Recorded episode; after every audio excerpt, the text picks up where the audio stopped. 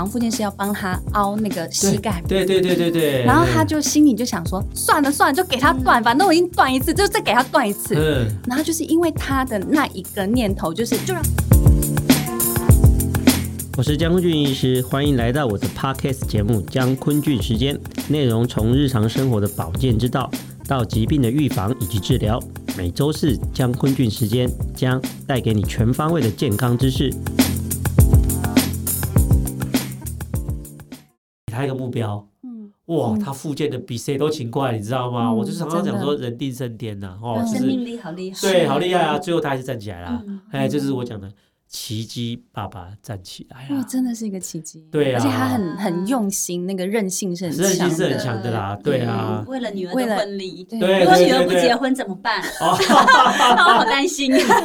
对，我觉得其实这是爱的力量，真的好大哦。对啊，所以佩，你在这个故事里面，你有什么要跟我们观众朋友分享的？其实我对我我觉得像，因为其实我爸爸自己他在好。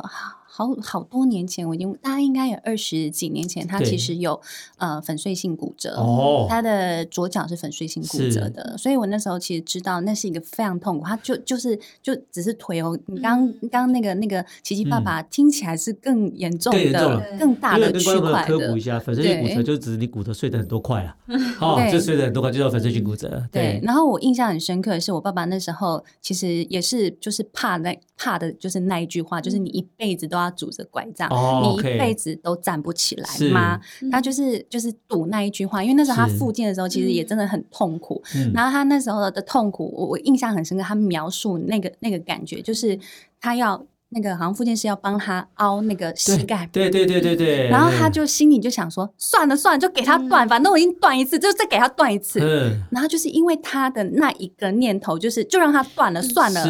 对，然后就豁出去了。嗯、然后他后来到现在，他的行走其实就会变得是比较比较稍微自然一点点。嗯、对，但是其实我觉得也很辛苦，就是呃，每一次如果有节日的时候，嗯、他的他的脚还是会有状况。哦，你说那个天气变化对那个天气那个气温什么的，都还是会影响到。对啊，所以我才想说，其实。不只是这种毛病的哈，像很多人生了重病之后哈，嗯、你你像你可能会遇到一些个案嘛哈，比如他得到癌症是干嘛？嗯、有人最开始是会排斥治疗的，对，你都是怎样让人家跨出那一步啊？嗯，像你，你如你如果如果是你哈，今天你有一个亲人啊，就是可能不小心得到一个严重的疾病，嗯，他可能会排斥治疗，他可能觉得说啊，反正我可能就是五年，嗯、可能活不到两三年，可能就要死了，嗯。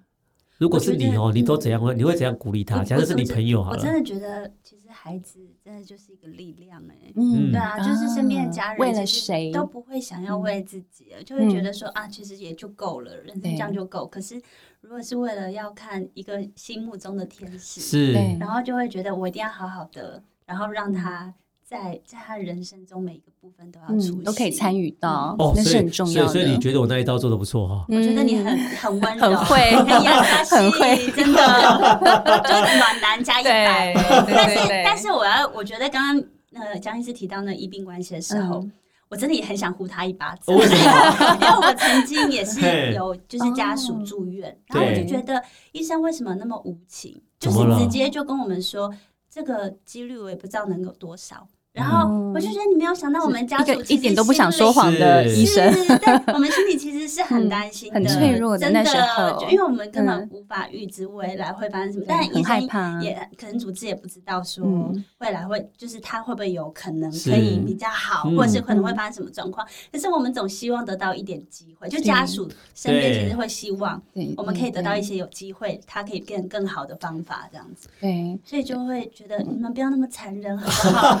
有点希望，所以你知道，其实有很多人来跟我求助的人呐，他们都会谈完之后，然后他们就会问我说：“心理师，我这样是不是很严重？”嗯，他们都很想要从我这边再获得一个专业的认可，来帮他们的那个、那个、那个症状命名。我就会说：“哎，我这样看一看，我觉得其实你的想法稍微调一下，然后情绪再调一下，其实状况就会好很多。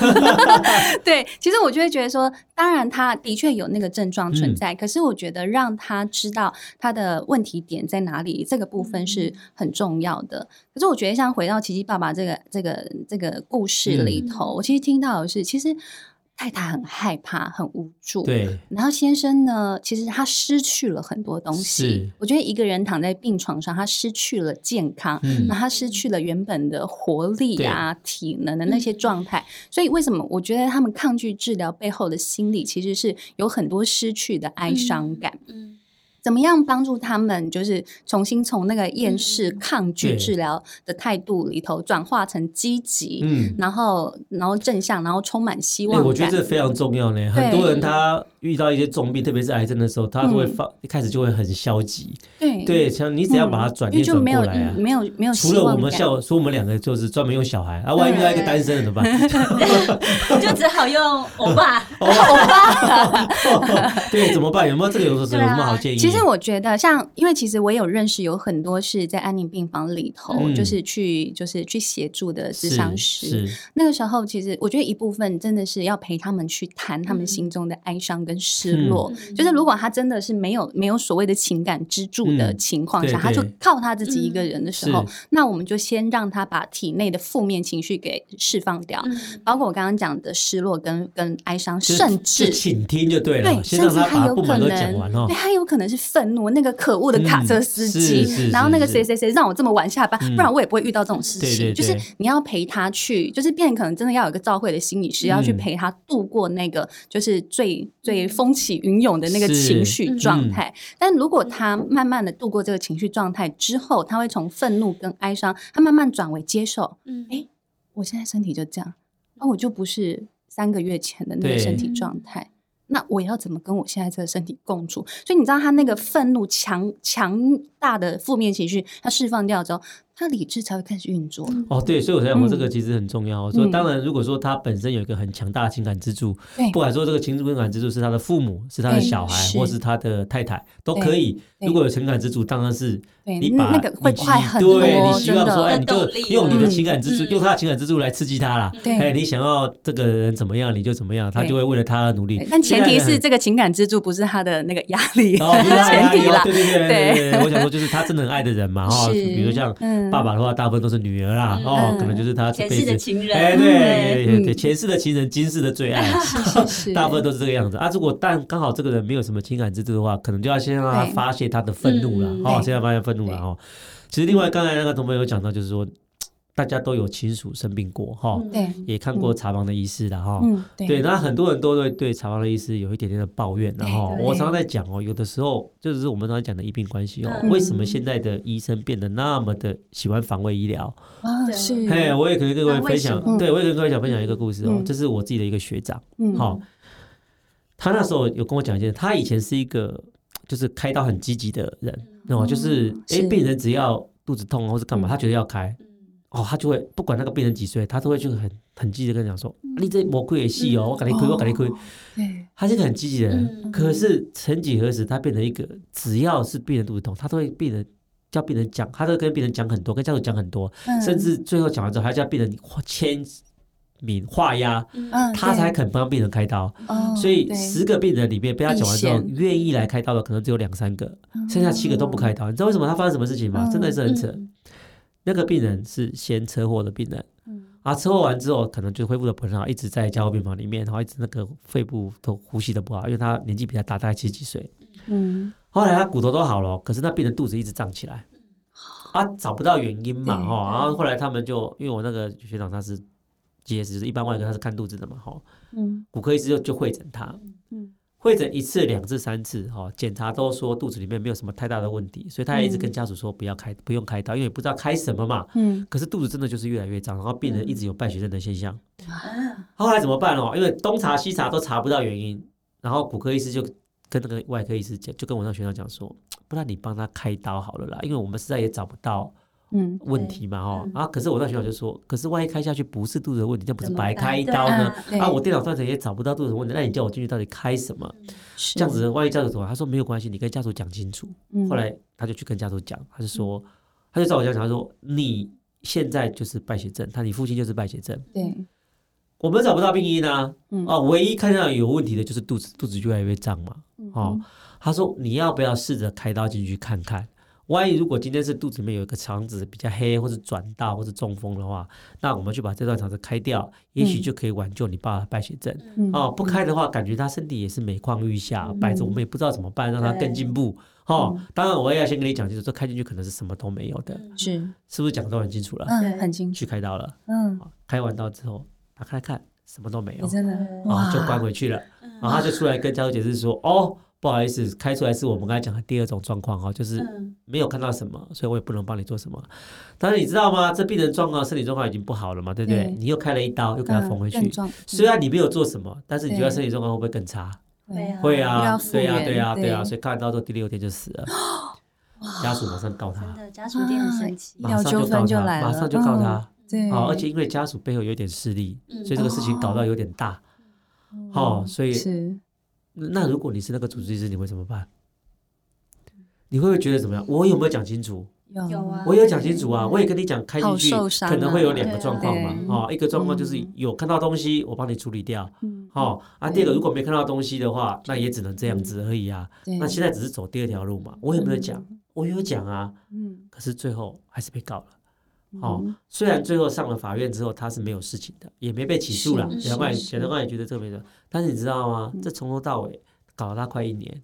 嗯，对，精神耗弱了。对啊，精神耗弱了，而且动不动就他觉得他又没做错事。我是救人呢，为什么我还要被被被被被叫去那个检察署？啊，好像犯人一样就走进去一样。为什么？他觉得他非常非常受伤啊，所以之后他基本上就做防卫性医疗了。啊，对，只要稍微危险一点哦，他就跟你讲严重，说你开这会死哦。嗯，讲清楚，开会死哦，你们大家都同意才开，哎，开会死哦，他一定要先讲，对。这开会死哦。但是我心里面也常常在讲，想一件事情，就是我们那个医生的当下在讲的话，我觉得是会决定病人的生死。好了，嗯，就比如说啊，我曾经遇到一个七十几岁的那个那个那个阿公哦，他腹膜炎，嗯，哦，他本身有心脏病，又有糖尿病，来的时候血压又不高，你觉得这个人开刀的？之后会死掉几率高不高？高，高嘛，哈。对。但是今天他已经腹膜炎了，如果不开刀，他死亡率是百分之一百。是。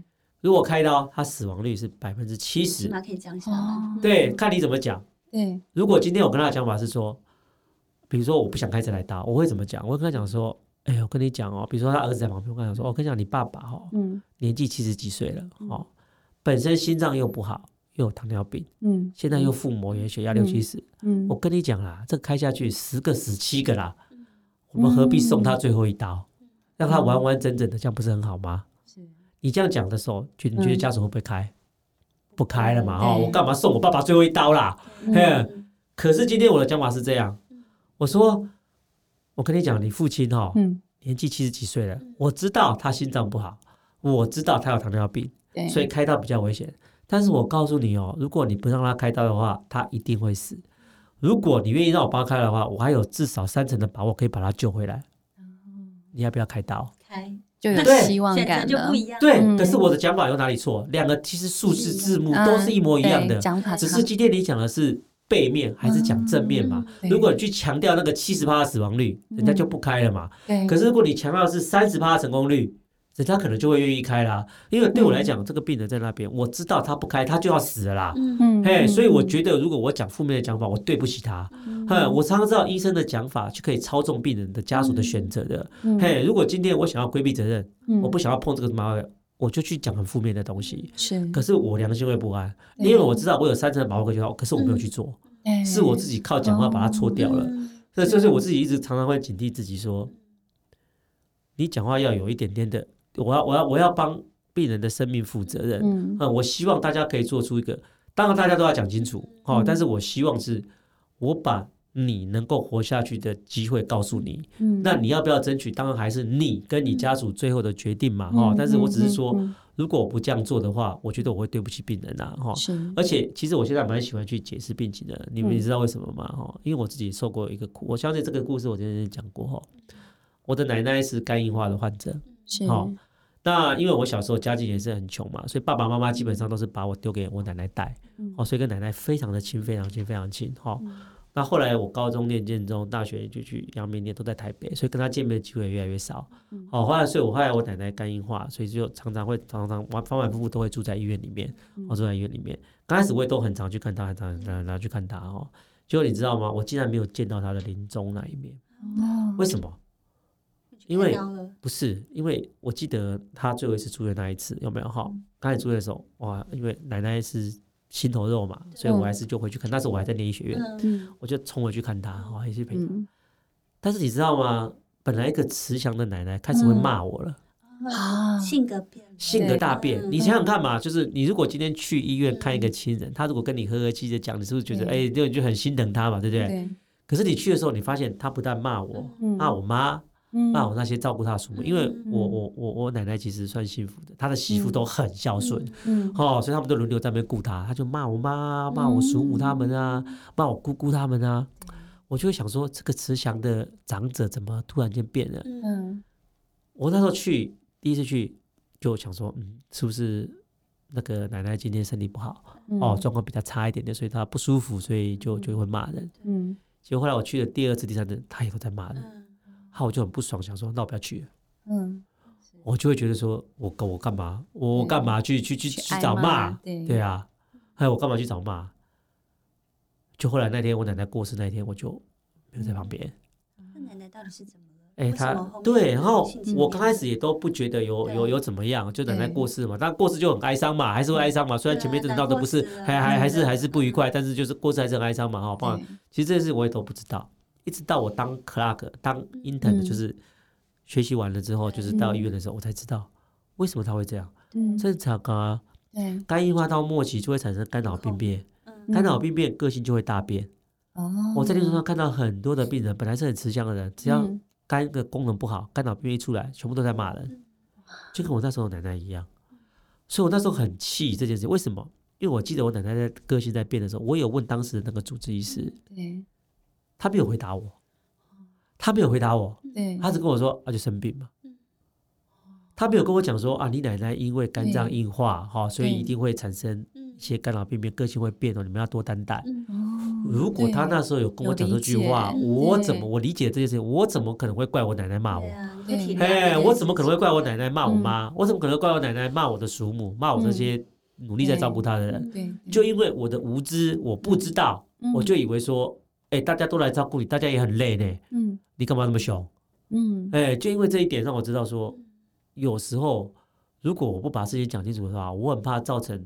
病人跟病人家属之间的遗憾，而且是一辈子，这是一辈子，对啊，所以我才想说，就变成说，我现在。病人只要问我事情，或是病人家属问我事情，说为什么病人会这样的时候，我都会解释的很清楚，因为我希望大家都了解，我希望大家都不要有遗憾啊。我觉得还好，现在都有 Google 跟 Podcast，这样我们就可以知道，原来跟你妈的后期其实会发生，就是有情性情大变。我刚刚还以为是久病了之后，还有一些忧郁的那个共病，其实很多也这样啊，久病之后有很多忧郁症的那个东西啊，所以我那时候就是在讲说，就是。我每次都在讲说，这本书我真的很希望一些年轻的主治医师去看，然后就是还有看到一些病人的家属去看，还有病人去看哈，就是你了解，你如果今天是一个病人，你了解一下你的家属在想什么，嗯，如果你是病人的家属，你去看这本书，你了解一下你的病人现在在想什么，嗯，好，如果你是他们的主治医师，自己去了解一下病人跟病人家属在想什么哈。我常常在讲现在。其实现在我每次看到一些后辈想出来念医学院的，我都跟他讲说啊，你现在当医生真的赚不了钱啊。我会讲实话了哈，在健保的框架之下，你想要赚钱是很难的事情呐。哦，但是我只是在讲说，如果你选择了当医生哈，我觉得就好好把这条路走完了哈。我只是想说。如果你在这一辈子当了个医生，你好好把这辈子医生做完的话，嗯、我相信你前世的业障，还有你的来生的福报都会很好的。你前世的业障会消除，你来生的福报也会很好的吧？最重要的事情，嗯、你这这辈子做的事情，应该会回向到你想回向的人身上了，好不好？我常常讲说，没关系，我累没关系，但是我周围人过得很幸福就好了。哎，江医师，其实你这样讲完呢，我就会觉得，我当初其实也不用那么怪那个。我就是当初责怪的那个，是，对啊，真的，其实有时候这种医病关系，家属也要有很多的一些体。你那时候搞不好，你讲话也很冲啊，对对对对对，还翻白眼，哎，对啊，你你讲话那时候搞不好也很冲啊，对啊，所以希望大家多一点体谅啦，哈。我常常在讲说，当一个病人住院的时候，我告诉你啦，最不想要你出事的，就是你的主治医师啊。哎，你出事对他有什么好处啦？哦，他要被你的家属白眼，甚至可能要走上法院。其实大家都想尽力照顾你，然后只是有的时候就是会有一些意外，然后因为治疗永远都是会有一些意外嘛，好不好？所以今天跟大家分享一下，奇迹爸爸站起来了，告诉大家说，其实很多事情都有一体的两面，然后不要看到你表面上的东西，你就直接给人家下定论，然后其实这个在。你在生活上遇到的事情也是这个样子，然后那个妈妈如果不是我知道她白天是因为要去做一些零工来维持这个家计的话，我还怪她没有照顾她的先生，好不好？哈，另外就是你要鼓励一个人，其实最好从他最 care 的事情开始啊，哈，你直接因为刚开始的时候，谷歌一直也在，也的妇产科医师也在讲他说。啊，你都不配合，你怎样？你就干脆一辈子躺在那里就好了啦。你这样子怎么骂他？挫折，他只是越躺越越凶而已啦。他根本就，可是如果你换个角度去去做的话，也许鼓励人的方式不一样的时候，也许结局就嘿，结局就完全不一样了啊！就好像刚刚我们心理师讲的然后，他有心理支柱，从他心理支柱下手哦。如果他没有心理支柱，你就先让他，让他把悲伤、愤怒的情绪发泄完，再慢慢的跟他讲道理，好不好？哈，我跟他讲，这本书里面有成功也有失败的案例，哈。如果里面是成功的案例，然后你刚好遇到类似的情况，希望可以让你借鉴，让你也走向成功，哈。那如如果你遇到一些类似情况啊，你看到我书上一些失败的案例，我只想告诉大家不要重蹈覆辙，好不好哈？最后希望大家都不要有遗憾，好不好哈？啊，今天时间到这边，谢谢大家，拜拜，我们下次见，拜拜。